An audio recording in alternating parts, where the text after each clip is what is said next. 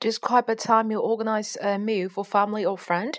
I like to describe a uh, time that I organized a meal for my husband because you know uh, me and my husband we work in different cities and uh, we uh, just met twice a month, so it's uh, very uh, appreciative if we just go together. So uh, I o- organized a kind of the family meal called a Sunday roast because we held uh, the wedding ceremony in, in the UK in the local church, and and my friends, her family invited us to her home for the Sunday roast.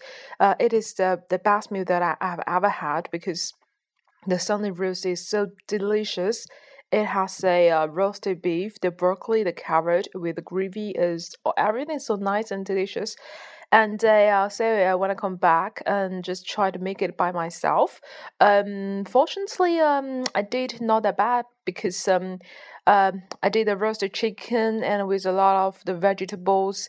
Uh, but as for the Yorkshire puddings, that is a traditional part of the Sunday roast, I use a larger pan, so I made it so thick and just quite compared to the UK ones, but actually it's good. My husband loves it, although the taste is not that admirable, but he loves it. So I'm so uh, satisfied and so touched.